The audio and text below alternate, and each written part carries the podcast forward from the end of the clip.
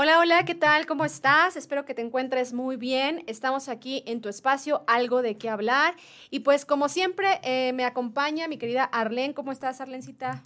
Hola, ¿qué tal? ¿Cómo están todos ustedes? Pues aquí bien contenta, mira, contigo platicando. Bueno, iniciando una charla. ¿Tú cómo estás, Carlita? Bien, el día de hoy amanecí con muchas ganas, con mucho ánimo con muchas fuerzas para toda esta semana. Y pues bueno, no dejando atrás que el día de hoy vamos a compartir con ustedes un tema increíble.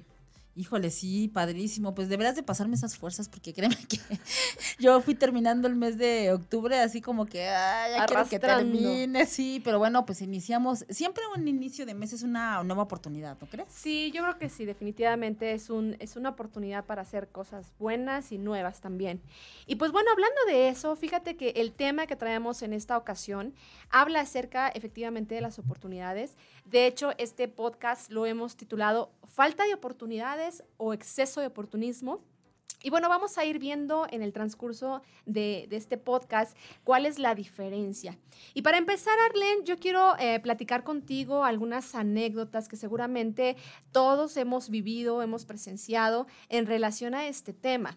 Y me quisiera, bueno, quisiera preguntarte, Arlene, no sé si en alguna ocasión tú te has topado o has visto a aquellas personas que de repente nos encontramos en los cruceros, en los semáforos y están pidiendo dinero o algunos llegan a hacer algunas actividades o algunas malabares, otros más están este, limpiando vidrios. ¿Cuál ha sido tu experiencia en torno a esto, Arlene? Fíjate que sí, sí, sí, ahora que lo dices, eh, donde yo trabajo en la mañana, todos los días paso por un crucero, bueno, por varios cruceros, pero en especial en ese crucero he tenido un poquito de experiencias, eh, a veces buenas y a veces malas. Pues imagínate, paso todos los días, de lunes a sábado, ¿no? Entonces en ese crucero siempre hay chicos ahí pues queriendo limpiar los parabrisas o sabes qué los clásicos que te limpian los autos con unas esponjas con petróleo, que eso pues a mí digo no me gusta, pero siempre que paso me lo quieren hacer, ¿no? Y, y en algunas ocasiones unos inclusive ya me ubican. Entonces, más ya así, bienvenida, ¿cómo estás sí, sí, ¿no? Ah, este, ya me ven y ya saben que siempre les digo que no, ¿no? Pero hay otros, este, que de verdad que aunque me ubican, me echan el chisguete, ¿no? Y yo les digo, no, no, no estoy por acá. Y me echan el chisguete y les digo, no, por más que les digo no. O sea, en verdad, este, el otro día, ¿sabes qué hice? Hasta dije, ay, pero bueno, ni modo. Accioné mi limpiaparabrisas porque le dije no, no, no. Y, o sea, se cuenta que no le importó, ¿no? Y bueno, pues se enojó se enojó conmigo y bueno, ese hasta me insultó, me hizo su manita así para atrás. Yo lo tomé así como que vente, vamos para acá. Pero de verdad eh, que, que, es increíble como yo le, yo le decía a mis hijas, ¿no? Porque siempre viajo con una de ellas. Les digo, ¿sabes qué? Es que aquí lo malo es que de verdad que si paso por aquí con una vez que les des y no les des alguna otra ocasión, se ofenden. Y me ha tocado ver, este Carlita, que a algunos autos hasta les pegan. O sea, eh, avanza el verde y ¡paz! les pegan así del coraje con la mano de que no les dieron, ¿no? O sea, ¿qué pasó, no? Eh, yo creo que aquí eh, tenemos que hablar un poquito acerca de la diferencia este, en este sentido. como tú dices, Arlene, eh, en algunas ocasiones es una oportunidad de trabajo. Hay gente que eh, tiene estos lugares que básicamente es su fuente de trabajo y, se dedican a hacer alguna actividad. Pero cuando ya abusan, cuando ya eh, rayan en la situación de la obligación que te piden que a fuerzas tengas que permitirles el limpiarte el barabrisas o el que tengas que comprarles el dulce o el que tengas que darles porque simplemente ellos están ahí para pedir, este, creo que ese es ahí el, el problema en donde nos encontramos como sociedad. Fíjate que hay algunas preguntas que tendremos que hacernos que son muy como simples, ¿verdad? Pero este dices, bueno, ¿para dónde va ese dinero? Y no es que yo diga, ay, ¿qué me importa, no? O sea, pero ¿para dónde realmente si va para comida? Es que mira, en esta situación podemos encontrarnos a una diversidad impresionante de personas. En estos cruceros o en muchos lugares donde podemos encontrar a estas personas, porque también te las puedes encontrar afuera de los restaurantes, en los estacionamientos, eh, eh, o sea, vamos a, agruparlos. Vamos a encontrarnos personas que están haciendo un trabajo. Y puede ser que estén ofreciendo un producto, a veces venden dulces, a veces venden algunas bebidas, o sea, están vendiendo, son comerciantes. Ok. sí, inclusive abajo de una empresa, ¿no? sí, inclusive pueden ser mandados por una empresa y venden algún producto. Ok. En el, eh, podemos encontrar otro grupo dentro de estas personas que pueden ser artistas, Arlen. O sea, personas que verdaderamente desarrollan una habilidad, y yo te platicaba que pueden ser que hacen malabares. Yo me he topado con algunos chicos que están haciendo como alguna exhibición de fútbol, este, hacen algo. Entonces, eh, algunos inclusive tocan música, entonces podemos considerarlos como artistas que están haciendo un... Un, un arte urbano, ¿no? Un arte urbano. Un arte urbano y bueno, de alguna manera como que eso lo hacen a manera de ganar dinero. Pero también tenemos en, en otro grupo muy diferente a los que son limosneros, Arlen, que no venden nada, que no ofrecen ningún tipo de, de arte y solamente extienden la mano pidiendo la, la, la dádiva, Apelando a tu misericordia, ¿no? Por así decirlo. Y creo que la misericordia, si no a veces generando lástima, Arlene, porque a veces se presentan con una vestimenta y con una actitud, eh, tú ves su semblante de, de, de, pobreza. No dudo, no dudo que posiblemente muchos de ellos verdaderamente sí estén necesitados y sí tengan una situación extrema de pobreza, pero la apariencia que nos dan es de, de lástima. Entonces encontramos este grupo de limosneros. Ahora, realmente lo que tú decías, Arlene, verdaderamente esas personas o todas esas personas necesitan el dinero? Yo quiero responder y te puedo decir que tal vez sí, algunos de ellos, porque te digo, lo están viendo como una fuente de empleo, sin embargo, otros creo que este, no sabemos el destino de esos dineros. ¿Cuántas historias conocemos de gente que es eh, abusada, que es explotada, porque tiene que conseguir el dinero para dárselo a otros? A veces hay personas que destinan esos recursos para otras cosas que no son ni alimento ni vestido. Claro que sí. Pero fíjate que en ese punto y en ese grupo en específico que comentas, este, Carlita, de los que piden limosna, yo he aprendido que el dinero no resuelve los problemas de dinero. Sí, o sea, definitivamente. Eh, tu generosidad no va a ser traducida en mejores condiciones de vida para esa persona. Porque ciertamente eh, lo que hemos visto y lo que yo también he aprendido es que cuando no eh, sudas, por así decirlo, para ganarte un peso, no lo valoras. Entonces es muy fácil poner la mano y decir, pues dame, ¿no? Y es que mira, eso que tú dices es muy importante porque se han hecho estimaciones acerca de lo que gana esta gente que, está pidiendo dinero y a veces llega a un cálculo de que al mes llegan a ganar entre 10 mil y 24 mil pesos dependiendo del lugar donde estén ubicados y pues realmente te puedes decir, oye, es un buen sueldo, o sea, hay cuánta gente quisiera ganar esa cantidad de dinero al mes, ¿no? Pero el problema, como tú dices, o sea, no es la situación solamente de, darles el dinero, sino cómo se administra el dinero, este, y, vemos que la condición de la, de la, persona no cambia, ¿no? Una vez escuchaba una persona que decía, así como de una manera muy certera, que no le des los peces a la gente, mejor enséñales a, pescar. Fíjate que esos... Eh, estos efectos negativos que tienen una yo le llamo una generosidad generosidad mal empleada porque tú no sabes los efectos negativos que, puede, que pueden traer. Desgraciadamente las buenas intenciones no son suficientes para cambiar una vida, en específico de estas personas. Entonces es bien importante tenerlo bien, bien claro, ¿no? Eh, hay que ver el punto medio, ¿no? O sea, ¿para qué ocupan el dinero? De verdad, si será para eso, como tú dices, eh, tratar de estratificar y ver qué tipo de personas son las que te lo están pidiendo. Inclusive, fíjate que algo bien grave, que yo creo que este... Eh, es muy importante comentarlo. ¿Has visto a las chicas que le llaman, bueno, le llaman Marías mal empleado, porque así no debe de ser, eso es un, algo muy despectivo, pero son chicas que, o personas, mujeres, que tienen a bebés aparentemente dormidos? Arlene, no sé, bueno, eh, un, un bebé, o sea, un bebé, ¿cuánto tiempo puede pasar dormido? Y tú ves, como dices, a estas personas que tienen a un bebé en brazos y ya no se ve bebecito de meses, a veces se ven un poquito ya más grandes y al otro chiquito este, de unos dos, tres años. Y, y sí, o sea, los tienen dormidos la mayor parte del día y si realmente son, son niños, eso no es correcto, o sea, eso no es normal.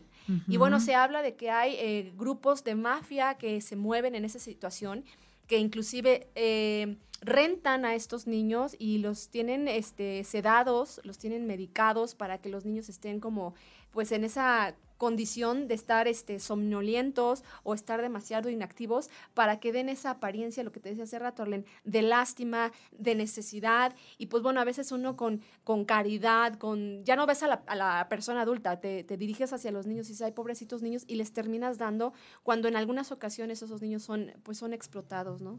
Creo que en este punto, Carlita, sí tenemos que informarnos informarnos eh, para este, de este tipo de problemas, cómo podemos ayudar y elegir un camino de acción. No, no solamente es ayudar por ayudar, porque a veces la ayuda no es benéfica. O sea, a veces el ayudar no, no trae un fruto de restauración en esa familia, de restauración económica, no sé, ¿verdad? Entonces tenemos que tener esa, es, esa idea de determinar, ¿verdad? Cuánto vamos a, a gastar, pero de nuestro tiempo, y entonces ir a unas instancias que sean las correctas para poder ayudar a esta gente, ¿no? Alguna vez yo escuché eh, específicamente eh, de, mi pastor que dice que le pidieron dinero y él le dijo, espérate, no te voy a dar dinero, pero mira, aquí tengo un lugar donde hay que podar. Vete, a podar y pues yo te voy a dar tu dinero. No, espérame, pues yo no le estoy pidiendo trabajo, le estoy pidiendo dinero, ¿no? Entonces, es donde te das cuenta, la, o sea, qué importancia tiene el analizar de verdad qué caso vas a ayudar. Eh, fíjate, Arlene, que a nosotros nos pasó igual, estábamos en un tianguis, estábamos comiendo y pasó un señor, ya un señor grande, este, no sé exactamente qué edad tenga, pero pues ya es un señor de tercera edad, y carga, carga cuestas una mesita de madera y él pasa, este, se te acerca y te pide dinero y te dice que este, tiene hambre, que quiere comer, pero te lo dice llorando, o sea, te lo dice quejándose. Entonces, en esa ocasión, uno de mis hijos, pues, sintió, pues, dolor en su corazón y dijo, es que, es que el Señor tiene hambre, vamos a darle. Y mi esposo le dijo, mi amor, es que esa señora a eso se dedica, realmente no tiene hambre, está pidiendo dinero. Entonces vimos la, el, ahora sí que la carita de nuestro hijo, este, así acongojado, y le dijimos, bueno, ve, alcanza al Señor y dile que se venga a comer. Ah, Fue, alcanzó al Señor, le dijo dos, tres veces, véngase a comer, lo invitamos a comer. Arlene, el Señor le hizo caso. No le hizo, caso. O sea, como que dijo, sí, sí. Y el Señor siguió su camino y nunca fue con nosotros a la mesa para comer. Es que no necesitaba comida, Carlita, necesitaba dinero. No quería, más bien no, no, no, quería comida realmente, ¿no? Nosotros cuando nos llegamos a encontrar a una persona que nos dice, me da para un taco, me da para comer, nosotros le invitamos algo, si tenemos en ese momento algo que traigamos de comida y si tenemos la oportunidad, le decimos, bueno, véngase y si hay algo ahí cerca, le voy a comprar, le, le pago los tacos, le pago lo que haya ahí cerca de comida, pero procurar no darle dinero porque no sabemos si verdaderamente ese, dinero se destina para comer. Y si la gente te está diciendo es que tengo hambre, pues bueno, vamos a satisfacer esa hambre verdaderamente que tenga porque el, darles el dinero, pues a veces les hacemos más daño y les hacemos, que es la, actitud de, quiero decirlo así, y perdón por la palabra, pero creo que esa es la verdad, la, actitud de conchudez que a veces tiene esta gente, de tal vez mentir y decir, quiero, quiero comer porque tengo hambre, pero realmente no es cierto y te termina pidiendo el dinero y si no le das, se enoja. No, y fíjate que el otro día ahorita me acordé de otro caso, eh, de una persona que era invidente, ¿no? Entonces se acercó al coche y pues, te pone ahí el papelito y así, ¿no? Y ya, y a mí se me grabó de verdad su cara, y aunque traía sus anteojos, se me grabó su cara y como que su complexión y así, ¿no? Bueno, pues no lo vas a creer que a la semana lo volví a ver en otro lado, como unas dos colonias para allá. Este, lo volví a ver y por este, en obra del Espíritu Santo ya veía. Ya no era ciego. ya, veía, yo dije, ¿qué pasó? Dios milagrosamente hizo algo ahí en su vida. En serio que sí, de verdad que si yo le hubiera dado ese día en vez de una moneda, una tuerca, a lo mejor ni me reclama. Arlen, en una ocasión, híjole, ahorita ya me acordé de otra historia. Este, allá donde vivo hace algunos años pasó una vez un señor, este, nos enseñó una credencial con un domicilio cerca de, de nosotros, de ahí de la colonia, y así también, eh, eh, vecina, mire, le suplico, tengo un problema con mi familia, mi mamá está muy enferma y mire, traigo estas cosas para vender, ayúdeme, por favor, ¿no? Esa vez fue así de, híjole, este... Y, de verdad, Arlene, ese día no tenía más que eso. Y le dije, mire, señor, no tengo más yo creo en lo que usted me está diciendo. No le voy a comprar nada porque obviamente los libros que llevaba este, pues, no eran de mi interés. Pero dije, mira, le voy a dar esto, pero es lo único que tengo. Y el señor me dijo algo, Arlene, que no se me olvidó. Él me dijo, no, no se preocupe, vecina. En cuanto yo lo tenga, se lo vengo a pagar. Se lo vengo a pagar. Entonces, como que eso me, hizo sentir... Te dio seguridad. Más seguridad y credibilidad en él, ¿no? Pasó, pasó, bueno, él me dijo, vengo la siguiente semana, pasó esa semana, pasó un mes y no regresó. Pasaron casi cuatro años, Arlene. ¿Cómo crees? Y vuelven a tocar a la puerta de mi casa. Y mira, algo que yo tengo es que la verdad no me preguntes fechas, no me preguntes nombres, pero las caras de las personas de verdad difícilmente se me olvidan cuando las vi una vez y cuando tuve la oportunidad de platicar con ellas. Entonces toca la puerta y yo veo esa cara y dije, es este señor. Y llega ya vino a pagarme. no, llega con una letanía similar de aquella vez. Vecina, mire que soy aquí su vecino. Y es que mi hijo que está en el hospital y necesito comprar unos medicamentos. Y mire, vengo a ofrecerle, ya estaba vendiendo películas, ya no vendía libros, este, para que me compre uno. Y yo, yo, o sea, lo dejé hablar, lo dejé hablar. Y ya que terminó, le dije, ¿sabe qué? Me acuerdo de usted Le digo, y hace algunos años usted vino con una historia, no sé cómo siga su mamá, porque creo que estaba muy enferma. Y ahorita ya su hijo. Este, ahorita ya su hijo, exactamente. Usted me dijo que iba a venir a, a pagarme, digo, no se lo estoy cobrando, pero pues créame que ya no le creo. O sea, ya, ya ¿Qué no pasó? sé. ¿No? Yo, déjeme hacer una oración por usted, por su hijo, pero desgraciadamente por su falta de, de honestidad, pues en esta ocasión no le, no le voy a dar. El señor se quedó helado. Yo creo que no se imaginaba que yo me acordara de él. Este, y sí, ya me sor- ay, es que sí, tuve un trabajo y me corrieron y no pude. Me quiso Ya dar sus sus argumentos y justificaciones. pero pues ya nada válidas. Entonces, hay mucha gente que utiliza muchas artimañas. Hay gente que de hecho inclusive se prepara, se capacita para caminar de alguna manera donde aparente una discapacidad. Así es. Hace- hay gente que se hace pasar por, por sordo, por mudo, por ciego, cuando realmente tienen este, todas sus funciones al 100 y, y solo para y poder es, conseguir como dinero dice, fácil. ¿cómo dijiste? ¿Conchudes? Sí. Perdón, ¿no? O sea, pues es la palabra. Fíjate que eh, en ese punto, pues es que ay, es bien importante saber que Dios no está peleado con las personas que trabajan. La palabra es bien clara y lo vemos en 1 Timoteo 5:18, que eh, digno es el obrero de su salario. Pero aquí hay unos puntitos pequeñitos que eh, resaltar, ¿no? Salario, o sea, sí es verdad, la gente, como tú decías, que sale a trabajar, tiene que tener su salario, pero estamos hablando de un obrero. Y un obrero es una persona que, Que está dedicada a trabaja. trabajar, a producir, inclusive que remunera para el país, ¿no? Aquí habría que, eh, que preguntarnos, ¿este tipo de personas remuneran para el país? Ponle que igual y a lo mejor el trabajo no, no remunere directamente un beneficio al país, porque te digo, hay, hay gente que trabaja en estos lugares y bueno, si trabaja, pues que, que, sea merecido su trabajo, ¿no? Si, si hay la oportunidad de darles, pues lo vamos a hacer, pero siempre y cuando estén trabajando, ya sea que estén vendiendo o estén ofreciendo algo. Y también, este, ustedes que trabajan en esto, no abusen, o sea, porque a veces hay, verdaderamente hay la posibilidad de darles, en ocasiones no hay la posibilidad de darles o no se les quiere dar, nada más no se enojen, o sea, no, no, este, no pidan y no exijan que se les tiene que dar a fuerzas, porque pues no, a veces no, simplemente nadie te quiere comprar en ese momento y pues a alguien tal vez no le gustó lo que tú exhibiste. O alguien no te cree, como en este caso que dices del Señor. También vemos muchas personas eh, tentativamente, o no sé, ¿cómo se dice? Presuntamente este, inmigrantes. Y bueno, están ahí, pero bueno, una, una cosa me, tocó ver que ahí estaba la persona dije, ay, qué mala onda, ¿no? Y ahí le doy. Y pasó un mes y la volví a ver, y pasó cuatro meses y la volví a ver, eh, porque de repente pasó por ese crucero y digo, bueno, esta persona nunca, Ya se quedó en el ya se quedó aquí. nunca No, pero yo, te, yo he visto a inmigrantes, Arlene, que igual gente que va de paso, y muchos de ellos este, me los he topado que están haciendo algo, están Ajá. vendiendo. Yo me quedé sorprendida con uno que estaba tejiendo, de verdad le quedan preciosos unos pajaritos con palma, y era su Oh. manera de, ok, estoy aquí de paso, necesito dinero, pero hago algo y te lo vendo. O sea, no era nada más de, pues apóyame porque, este, porque voy de pasada y me tienes que dar, no. Entonces, si tú estás trabajando en un crucero, en un fuera del restaurante, en un estacionamiento, donde sea, y, y bueno, es tu fuente de trabajo, adelante. Pero te vuelvo a repetir, o sea, no lo exijas y no te enojes si en algún momento no se te paga o no se te da. Y tú no te sientas mal pues, si de repente no tienes para darle, o sea. Sí, porque ¿no? también no es obligación. A veces sí vamos a necesitar de sus servicios y en otras ocasiones, pues simplemente no. Ahora, quiero comentar algo importante en esto. Estábamos hablando de que hay gente que finge alguna situación de enfermedad o de Ujú. discapacidad. Y Arlene, este, ahí quiero comentarte un testimonio, narra una historia, una anécdota de una persona que no, no tenía una pierna. Y esta persona llena un formulario y una solicitud para ser en- enviado de misionero a la China. Entonces, este, el que estaba haciendo la revisión de las solicitudes, este, le pregunta y le dice, oiga, ¿por qué usted quiere ir a China si, pues, está, tiene una limitación física, ¿no? Y, y a- ir a hacer misiones en ese lugar requiere, pues, eh, caminar y requiere otras cosas que, pues, no sabemos si usted va, va a poder hacer la- las actividades que se le van a pedir allá. Y él decía, yo voy porque Dios ha puesto ese deseo en mi corazón. Y que si las personas que tienen dos piernas no quieren ir, pues yo iré a hacer lo que Dios me encarga.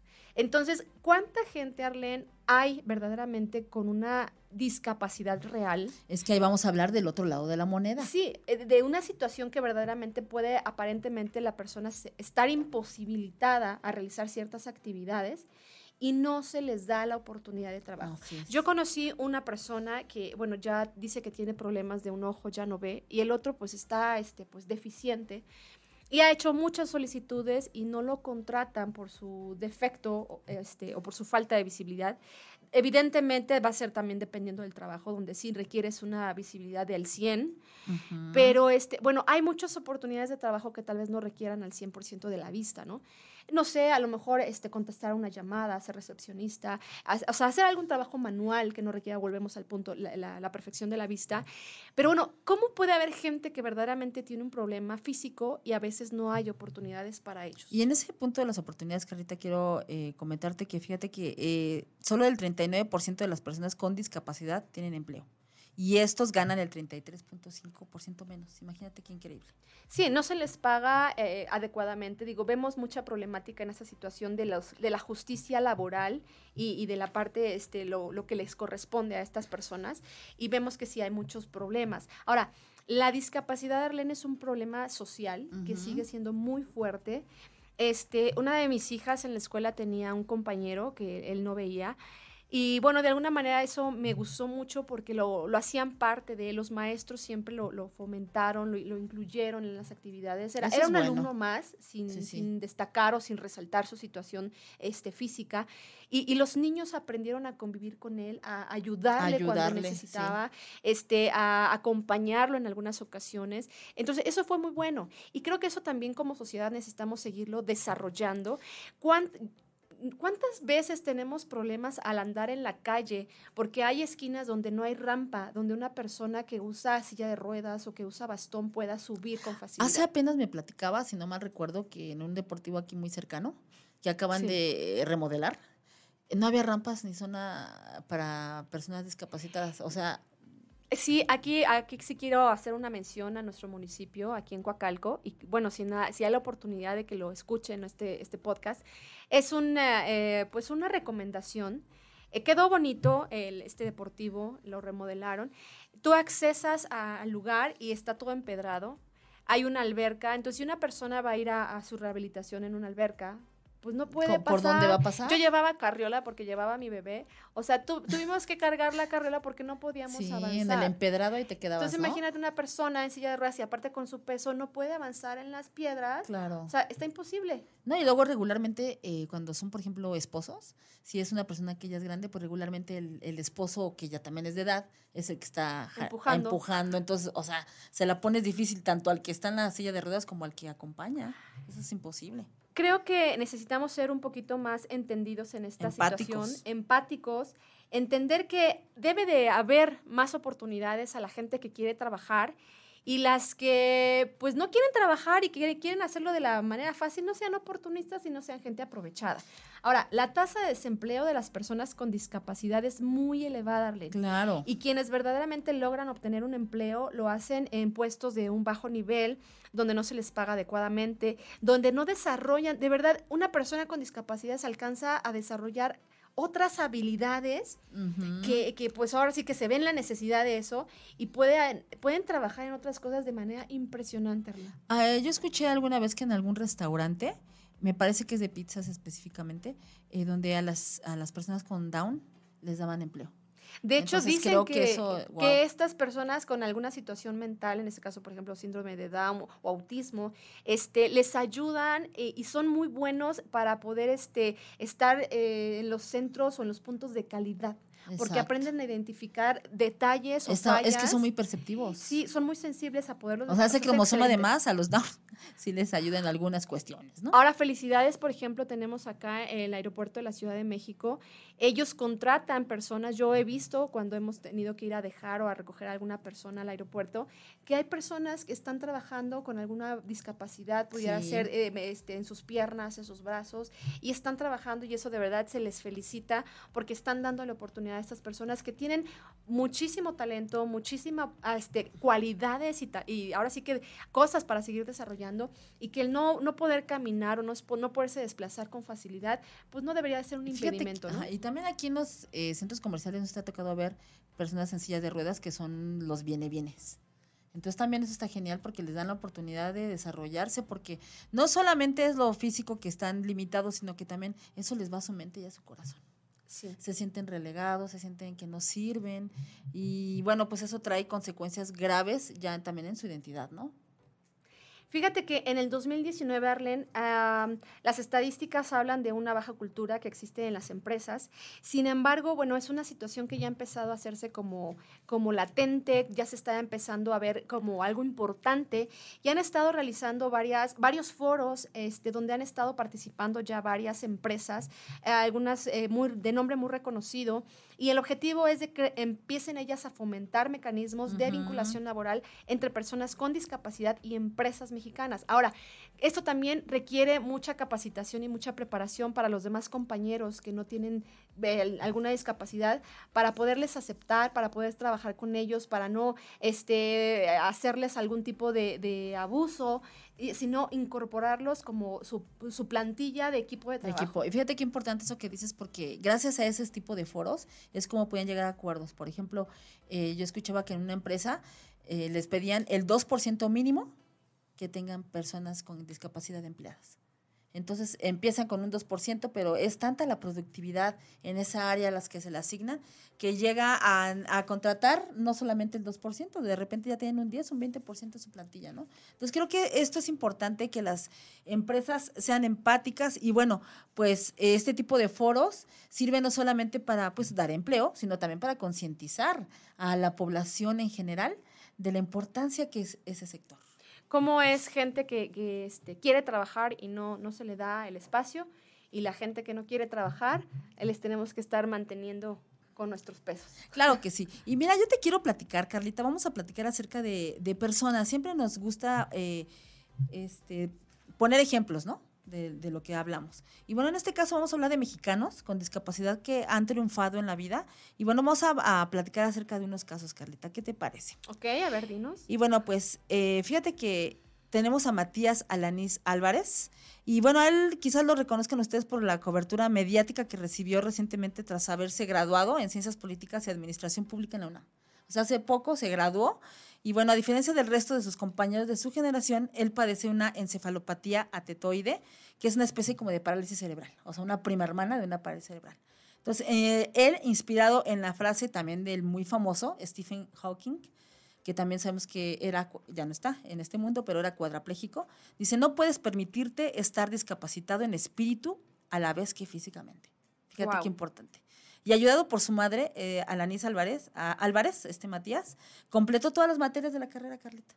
Y encima se graduó, fíjate, con mención honorífica, tras concluir su tesis llamada Los mecanismos de preservación del sistema político mexicano. O sea, imagínate, pues, letrado como él también tenemos a Edgar Navarro y muchos de los atletas que este, los vemos en los Juegos Paralímpicos, que como en esos Juegos se ganan muchas medallas y México destaca, destaca de aquellos atletas, aquellos deportistas que eh, una tras otra, este, ya sea en básquetbol, ya sea en atletismo, ya sea en todas las deportes que se presentan.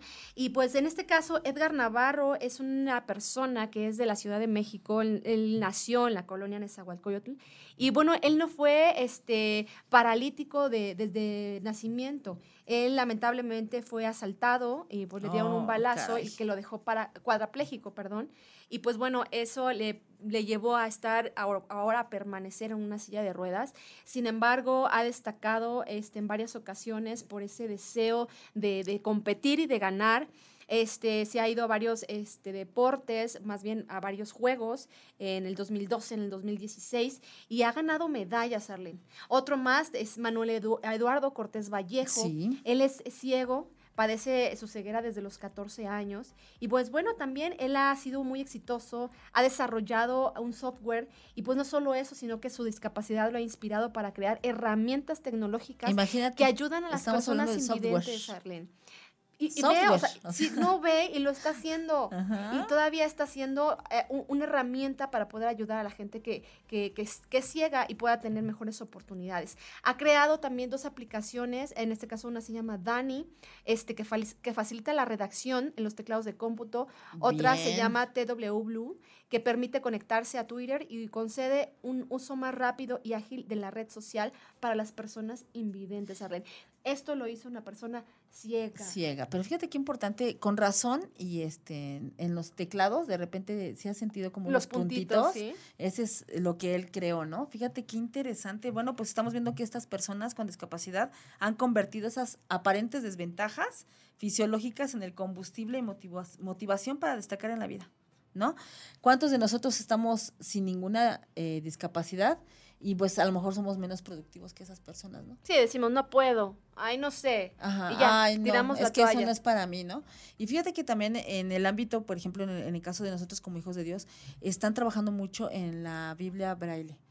O sea, eso es bien interesante también, eh, no, no tener olvidado ese sector en la palabra de Dios. Y de verdad que hay gente que ha estado trabajando fuerte, fuerte en eso, ¿no? Te estaba platicando acerca de este compañerito de mis hijas en la primaria. Imagínate, estuvo con él primero, segundo, bueno, estuvo todos los seis años de primaria, pero hasta cuarto grado de primaria le pudieron otorgar material de la SEP en braille. Porque, o sea, ¿Cómo primero, segundo, tercero, Nada. nada, porque no había Arlen.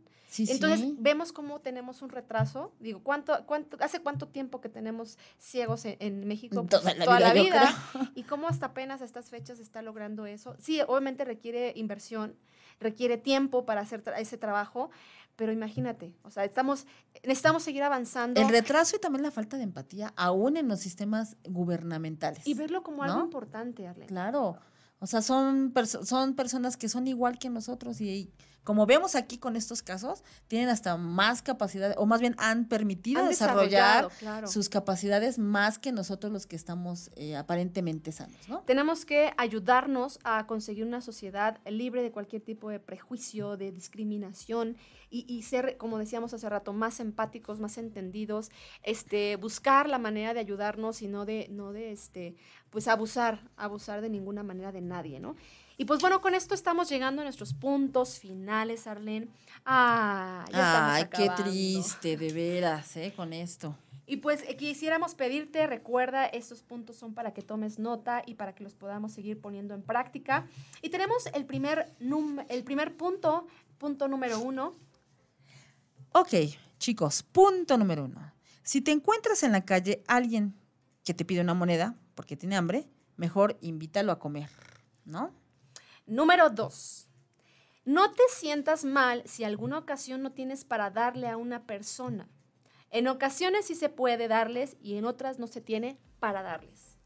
Punto número tres. Si vas a darle a alguien de la calle dinero, que sea porque está haciendo algo, como bien decías tú, si está cantando, si está haciendo alguna manualidad, no fomentes la conchudez, buena palabra, y la mediocridad en los que solo estiran la mano. Número cuatro. Si tienes un negocio, acepta a alguna persona con discapacidad. Tal vez te sorprendas con la eficiencia de su trabajo. Punto número 5. Si tienes una limitación física, no busques causar lástima. Esfuérzate y sal adelante. Número 6. Recuerda que la discapacidad mental es la más grave de todas. Nunca digas yo no puedo. Los límites te los pones tú. Carlita, ¿pudimos responder la pregunta con la que iniciamos? Fal- Falta de oportunidades ¿O ex- exceso de de oportunismo? Ahí te lo dejamos para que tú lo definas. Si una persona verdaderamente necesita una oportunidad, bríndasela. Si ves que es una persona que está siendo oportunista, cerrémosle la llave limítalo. de la- del agua y pongámosle límites. Muy bien, excelente Carlita. Pues qué gusto haber platicado contigo, qué gusto haber estado aquí con nuestros amigos. Saludos a todos los que nos están escribiendo, los que están saludando. Y bueno, pues, ¿quieres mandar unos saludos antes de irnos? Sí, claro que sí. A ver, vamos a ver. Tenemos por aquí. Quiero saludar yo a Gina Galindo. Eh, Paz, Irene Medina, saludos. Gaby Bustamante, saludos también. Saludos, Gaby. Qué bueno es que te sigas recuperando, por favor. Sabemos que estuviste ahí unos días en el hospital, que Dios te bendiga. Tenemos unos comentarios, mira, bien interesantes. Bernardino Hernández dice que él cuando anduvo trabajando de chofer en el servicio público les daba la moneda, pero ahora ya que ando en el camino de Dios, me piden, les digo, no te puedo dar porque me condeno junto contigo porque lo quieres para tu chi para eso. Para sus algunos vicios. Puedo invitarte de comer y ahí aprovecho para darle el mensaje de Dios. Wow. Sí, entonces, si, Gina Galindo, mira. Si podemos apoyar a alguien, hazlo de una manera diferente, no dándole dinero en efectivo. Dice la mana Gina, eso es muy cierto, o luego quieren para comprar algún vicio exactamente y no reciben comida, sino quieren dinero. A mí me ha pasado y les da alguna vez unos cuantos pesos y se enojan y no los avientan porque ellos quieren más. Quieren billete. Ah, es que cómo son, no den, no den monedas, den billetes, no, no es cierto. No, no es cierto. Pues qué interesante tema. Nos queremos despedir con ustedes, ¿no? Sin antes bendecirles y desearles que esta semana sea una semana de bendición, Carlita. Claro que sí, Dios te bendiga en todo lo que hagas, cuando salgas, cuando te vayas a trabajar, si te quedas en casa, que todo lo puedas hacer con un corazón gozoso y agradecido y pues que la presencia de Dios siempre te acompañe. Así es. Bueno, pues nos despedimos. Esto fue algo, de, qué hablar. Hasta luego.